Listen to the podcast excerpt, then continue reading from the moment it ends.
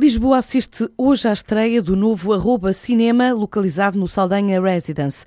Este novo espaço marca a tendência de regresso das salas da sétima arte ao centro da capital portuguesa. É propriedade da empresa Great Cinema, apoiado pela marca Vodafone, que dá nome a uma das salas principais. Um investimento inicial de cerca de meio milhão de euros, com retorno esperado a cinco anos, e planos de expansão a médio e longo prazo para outros pontos da cidade e também do país. É um projeto que se apresenta a um preço único de 4 euros euros para películas de 2D e 3D. Os bilhetes já esgotaram para a primeira sessão de hoje.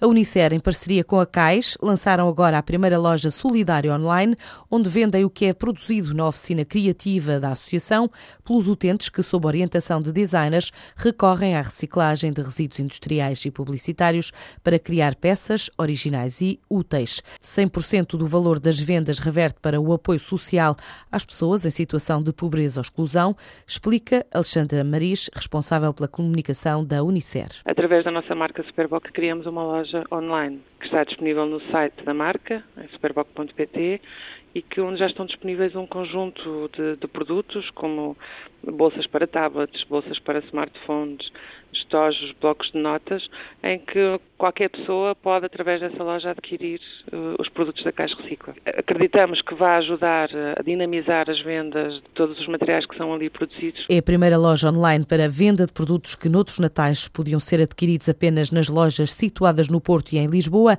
mas os volumes de vendas dos últimos cinco anos provam que qualquer verba não é demais. Nós gostaríamos que fosse mais, não é? O projeto está a crescer, é um projeto, é um projeto social com todas as dificuldades que estes projetos sociais eh, têm, só uma parte do dinheiro que é revertida para, para os utentes diretamente. E naturalmente esperamos que, com a ligação de outras empresas, com a ligação de outras entidades, que é algo que tem vindo a acontecer no último ano, há novas empresas e novas instituições que já perceberam o valor acrescentado que podem retirar desta oficina e que com os seus resíduos, com peças já não têm qualquer utilidade, podem também personalizar peças e que são ali produzidas na caixa. É, aquilo que nós esperamos é que daqui a uns anos esta oficina tenha muito mais pessoas a trabalhar do que tem hoje e que possam naturalmente o retorno para essas pessoas seja cada vez maior. O projeto chama-se Cais Recicla, foi distinguido hoje pela Presidência da República.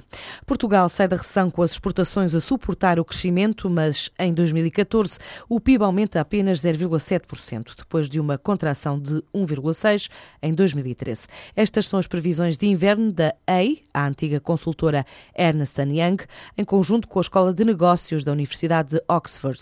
O reduzido ritmo de crescimento é em parte explicado pelas dificuldades de muitas empresas, quer pelo elevado peso da dívida que ainda têm de suportar, quer pelos custos de financiamento para desenvolverem novos projetos, os segundos mais elevados da zona euro, a seguir à Grécia. O estudo revela ainda que o investimento interno e a procura continuam limitados, que continuam a existir riscos e que será o investimento estrangeiro e as exportações as únicas fontes de crescimento em Portugal, com uma estimativa dos preços no consumidor nos 0,4% e uma taxa de desemprego a rondar os 16,7% no próximo ano.